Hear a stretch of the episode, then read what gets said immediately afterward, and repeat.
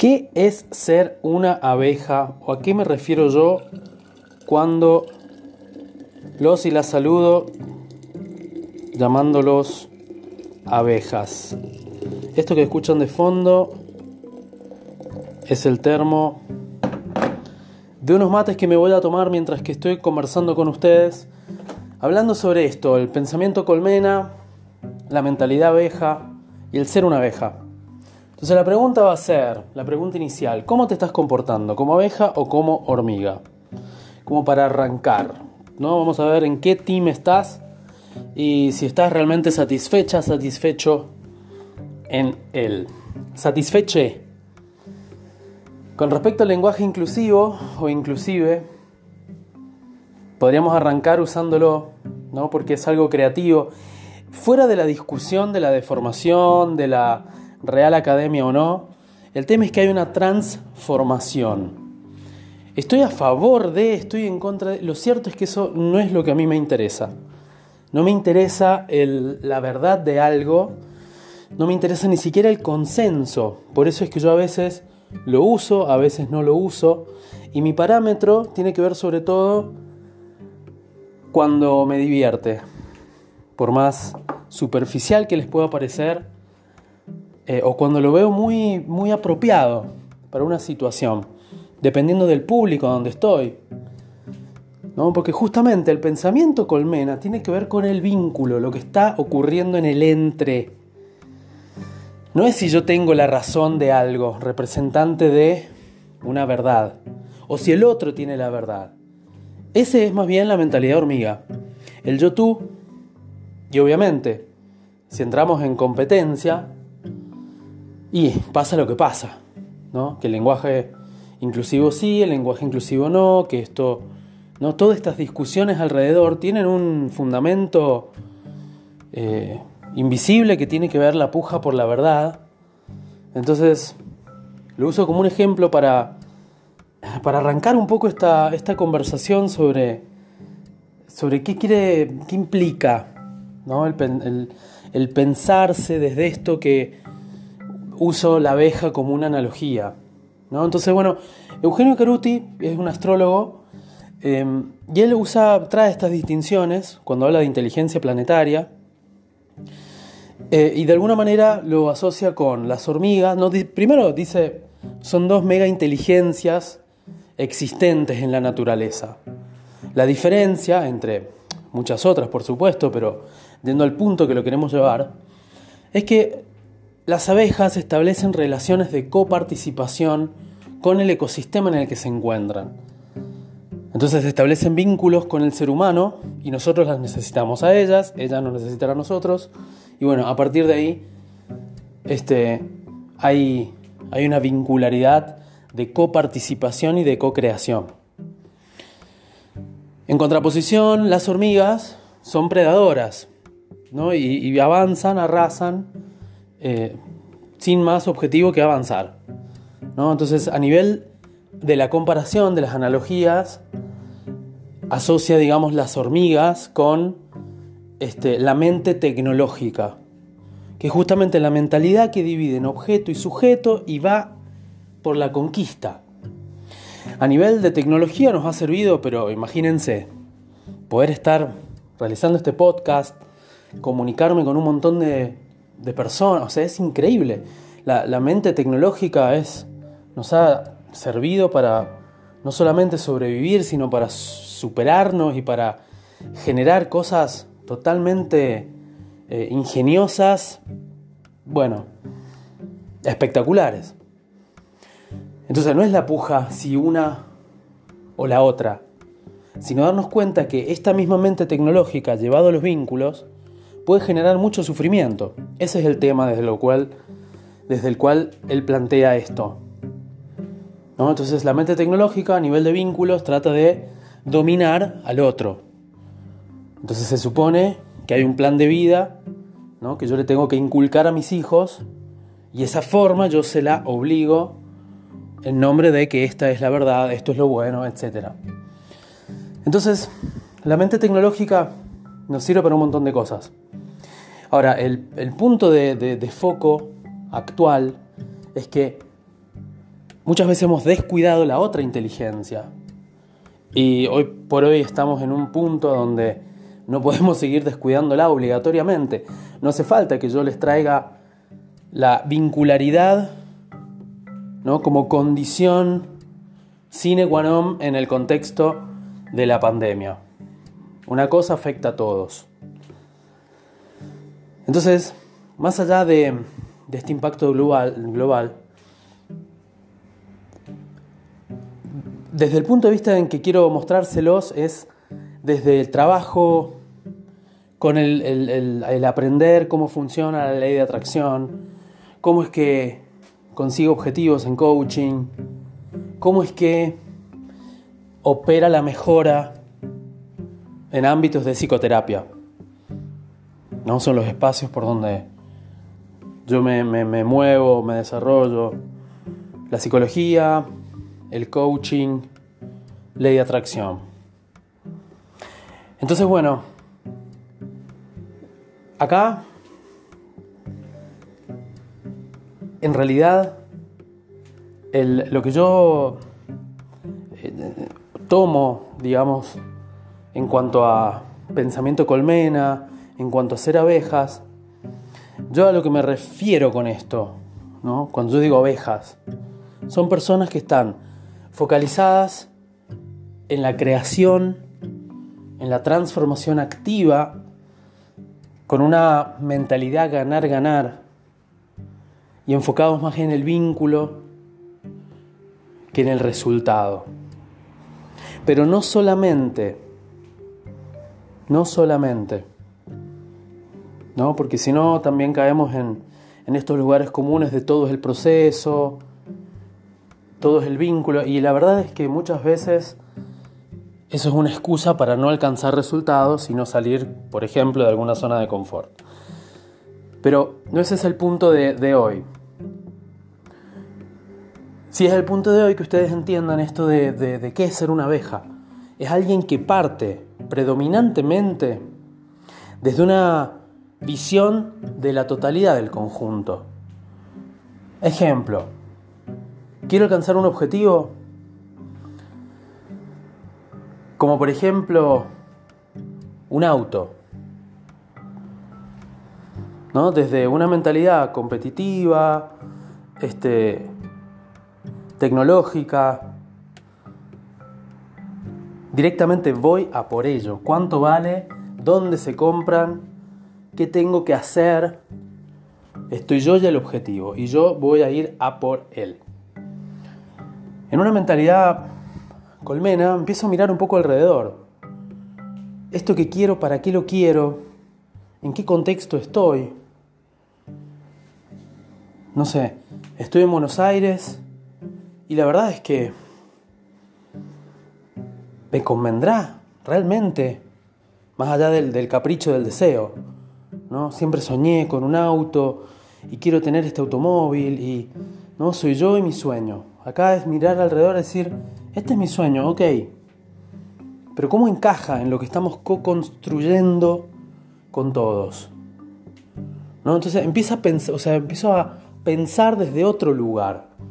Ahora, eso no quiere decir que voy a dejar de conseguir mis objetivos porque cambia el enfoque. ¿No? Lo que sí implica es que lo voy a enriquecer, lo voy a colmenizar,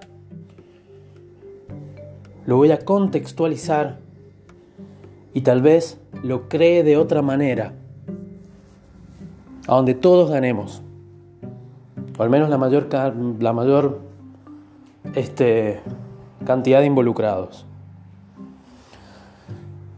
Decir esto así muy simplista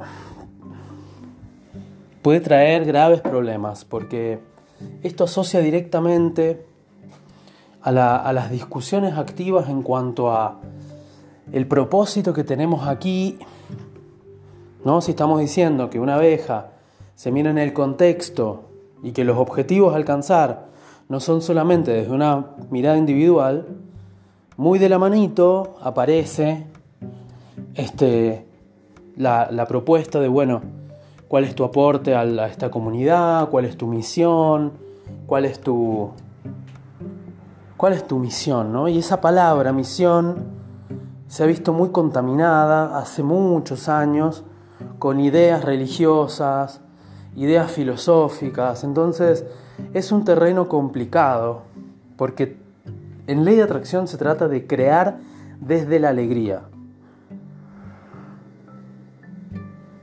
Entonces cuando hablamos de mirar el contexto desde un propósito más en común, bajo ningún punto de vista estoy diciendo de que se tienen que poner a sus hombros una responsabilidad colectiva. O sea, no tienen que ir a salvar el mundo. No tenés que renunciar a tu auto porque el mundo está contaminado.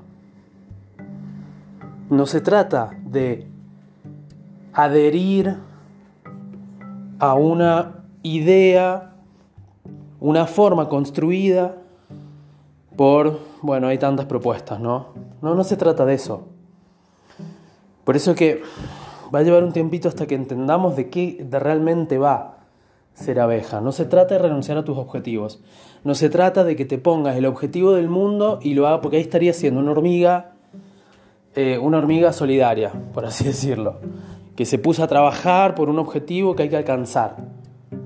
No, no esa es la propuesta. Entonces, ¿por dónde va? Vamos de vuelta. Primero limpiar un poco esto de misión. ¿no? Porque en ley de atracción, la filosofía de, ley de atracción específicamente de Abraham Hicks, que es la que, la que sigo, habla de una absoluta elección en cuanto a la misión, en cuanto al propósito. Voy a cambiar la palabra, la verdad que hablar de misión es una palabra con carga, no, no la voy a, tratar de no usarla más, pero por ahí se me escapa. Entonces, el propósito es elegido, es, es, es diseñado. Entonces, ahí entra la pregunta, ¿desde qué lugar lo voy a diseñar? ¿Desde un lugar totalmente individual o desde un lugar teniendo en cuenta los vínculos? Porque nos movemos en vínculos y ahí está el tema. Ahí está el tema, empezar a mirarnos no desde el ombligo, sino desde el ombligo hacia el ombligo del otro. ¿Qué, se va, qué vamos generando? Nuevos puntos a aclarar. ¿Está mal mirarse el ombligo? No. De hecho, es absolutamente necesario en una primera etapa. Así es que, si hay... De hecho, hay muchas pseudo abejas por ahí.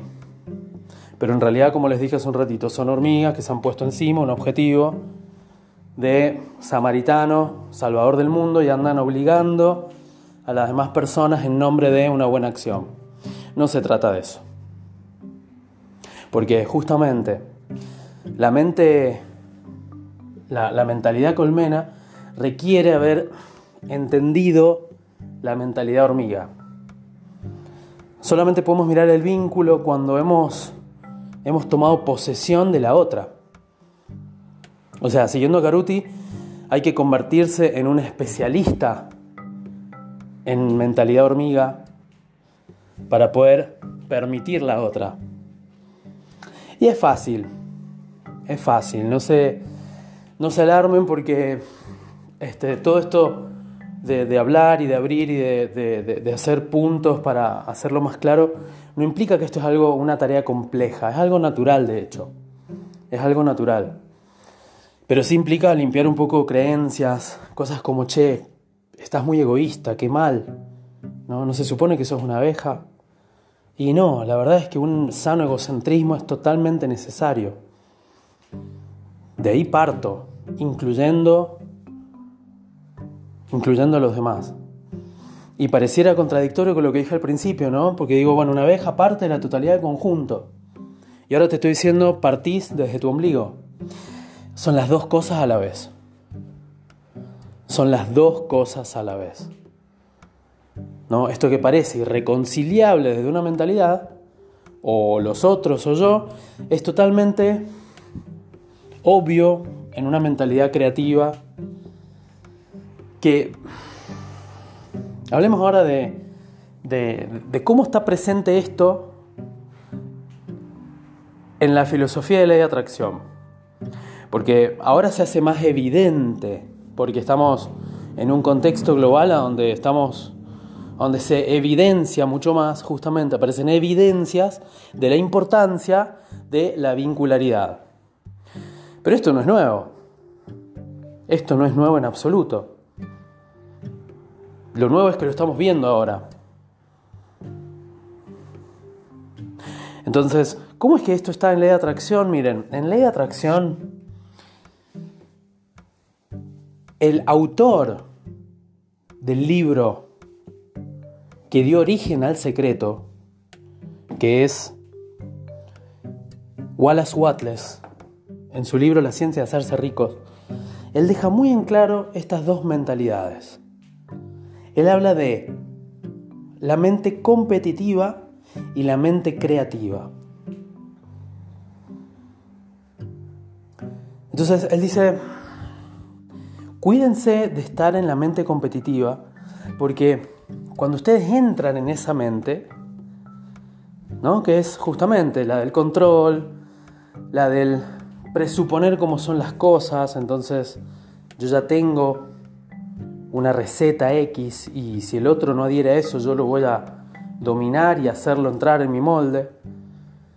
¿No? La que es la mentalidad que piensa que bueno, me tengo que apurar porque si no me apuro hay otro que me puede quitar algo que es escaso. O sea, esa mente competitiva de la que tanto Wallace Wattles nos advertía, ¿por qué lo hacía? Porque el presupuesto de esto, de entrar en esta mente, es corrernos de una forma de mirar el universo. ¿Cuál es esta forma de mirar el universo en ley de atracción? Hay abundancia. Nadie te puede quitar lo que es tuyo. Y ahí nuevamente entran todos los cuestionamientos. ¿Cómo entonces todo el mundo que desea un yate va a tener un yate? ¿Qué pasaría con el mundo? El tema es que no todo el mundo desea un yate de corazón. Por más que suena bonita la idea, no, no es algo que yo lo tengo, o todas las, algunas probablemente sí, las que lo tienen seguramente, eh, pero no es algo que yo tengo presente como reiterativo. ¿no? Entonces me levanto el lunes en la mañana y estoy pensando en el yate y el martes sigo en lo mismo y después tengo un tremendo problema económico, pero no importa, yo sigo con ese objetivo porque me resuena desde lo más profundo de lo que soy, de lo que estoy siendo y de lo que quiero ser. Poéticamente, llamémosle, es un objetivo del corazón. No va más allá del capricho de un deseo. Entonces cuando me meto en la mentalidad competitiva, me estoy corriendo de una mirada del universo que ve, desde la teoría monista, que todo es energía, que hay lugar para todos y para todo lo que vos desees desde estos lugares. Por eso él dice, los, los objetivos se, se manifiestan, por así decirlo, desde una mentalidad creativa, que es una mente que está en conexión con la fuente, con Dios, con universo, como le quieran llamar, y que se vincula, fíjense qué interesante, él trae la palabra vínculo, con esa fuente, con esa esa experiencia de Dios, como ustedes quieran llamarle, se vincula desde un lugar de gratitud. Entonces el foco va a la gratitud. Entonces bueno, desde, ya desde Wallace Watless ya tenemos esta distinción. ¿no? Y él habla de la ciencia de hacerse ricos. O sea, habla de dinero. En realidad habla de riqueza de ejemplos de dinero. Pero lo cierto es que la riqueza viene de un proceso mucho más de desarrollar los vínculos que de conseguir cosas. Piénsenlo. Entonces, bueno, nuevamente, es necesario abrir todos estos lugares para que ustedes puedan ir cerrando las brechas, ¿no? que se van a encontrar abiertas en muchos lados, porque ustedes dicen, que se enfoquen en ustedes ya tienen una crítica por otro lado que les dice que están siendo egoístas, que eso no condice con un objetivo solidario. Después tienen personas solidarias que en realidad son pura hormiga, luchando egoístamente por algo que viene de su voluntad individual. No les importa el bien común. Les importa el ego que defiende el bien común, que es muy distinto. Entonces, pontificando y sin haber hecho un buen trabajo de sombra, ¿no? que es un requisito, al menos en, en, el, en el curso de coaching de atracción con el que comparto espacios maravillosos con mis abejitas. Entonces, bueno, son las dos cosas a la vez. Son las dos cosas a la vez. Y lo interesante de esto es que es algo que ocurre, que va ocurriendo, que vamos empezando a, dejar, a permitir, mejor dicho, de ver cuándo estoy en una mentalidad, cuándo estoy en otra. Nuevamente, no se trata de excluir una y, todo tiene que ser desde la mente creativa. No, hay muchas cosas que necesitamos hacer. Desde el controlar, desde el conquistar, desde el dominar, desde el estudiar. ¿no? La tecnología se mueve así y es buenísimo. El tema es que la tecnología no nos las vamos a llevar a otro lado. Ni siquiera sabemos si hay otro lado. Pero eso sí nos da sentido y nos da bienestar, que es lo que desde la psicología positiva incentivamos. El bienestar como un constructo que incluye el sentido, incluye las emociones positivas, incluye las experiencias de flow, es decir, a donde yo estoy olvidándome de mi yo y hasta me olvido del tiempo. Estoy compenetrado en las actividades que estoy haciendo. Les estoy nombrando los elementos del bienestar. Sentido, emociones positivas, flow, relaciones positivas y resultados. Si hiciéramos una comparación entre la flor perma, que es el modelo que usa la psicología positiva para medir el bienestar. PERMA son las, las siglas en inglés de estos cinco elementos. Entonces la flor PERMA es una forma de ver esto que anteriormente se denominaba felicidad. Ya no se habla más de la felicidad, se habla del bienestar porque tiene elementos medibles. Y el objetivo de la psicología positiva es el florecimiento. Por eso la flor perma. Entonces esa flor perma incluye los resultados. ¿no? Ahí podríamos decir tal vez muy a grosso modo lo que veníamos conversando acerca de la mente tecnológica, competitiva, hormiga. Está incluido, no está excluido. El tema es que el florecer es todo un proceso también, ¿no? Y requiere de, raíces, de bases, de cuidado, o sea, de vínculos.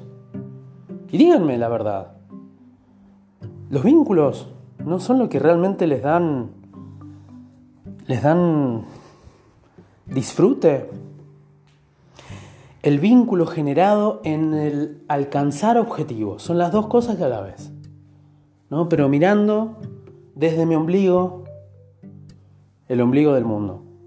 No ser el ombligo del mundo, sino mirar desde mi ombligo el ombligo del mundo. Bueno, eso a eso me refiero con abejas. Tienen veintipico de minutos de, de haber abierto ahí espacios y algunas conversaciones que iremos desarrollando. Entonces, como para, para, para cerrar, o una idea, tal vez que se puedan llevar es que las, las, abejas establecen relaciones y generan miel con los demás. Entonces, bueno, ¿cuál es la miel para vos? ¿No? ¿Cuál es la miel para vos? Que va a ser para alguien más también. Ellas sí la consumen, pero va a ser para alguien más. Entonces yo arranqué este, este podcast preguntándoles, bueno, ¿a dónde estás? ¿No? Y parecía hasta como una competencia al principio ay, que team hormiga, no, team abeja, no, esta es una abeja, esta es una hormiga, no, no va por ahí, no va por ahí. Pero necesitamos tener esta, esta discusión para poder entender que lo que realmente queremos es generar miel. ¿Cuál será la miel para vos? y para los demás, que van a disfrutar de tu miel, porque esta es otra de las bases en toda la filosofía de ley de atracción. De tu expansión, de tu bienestar, se beneficia todo el universo. Así que bueno, quédense pensando en esto de por dónde va lo dulce para mí y qué vínculos voy a empezar a co-crear y a crear y a transformar. Y créanme, cuando entran en esta mentalidad y la permiten, porque se trata del arte de permitir, aparecen intuiciones, aparecen impulsos, aparecen posibilidades, ¿no? que este es el, el punto focal del coaching, abrir posibilidades y nuevas formas de alcanzar lo que queremos, a través de una transformación del ser. Bueno, ni un mate me tomé. Voy por eso, me entusiasmé hablándoles. Les mando un abrazo a todos y nos vemos en el próximo episodio.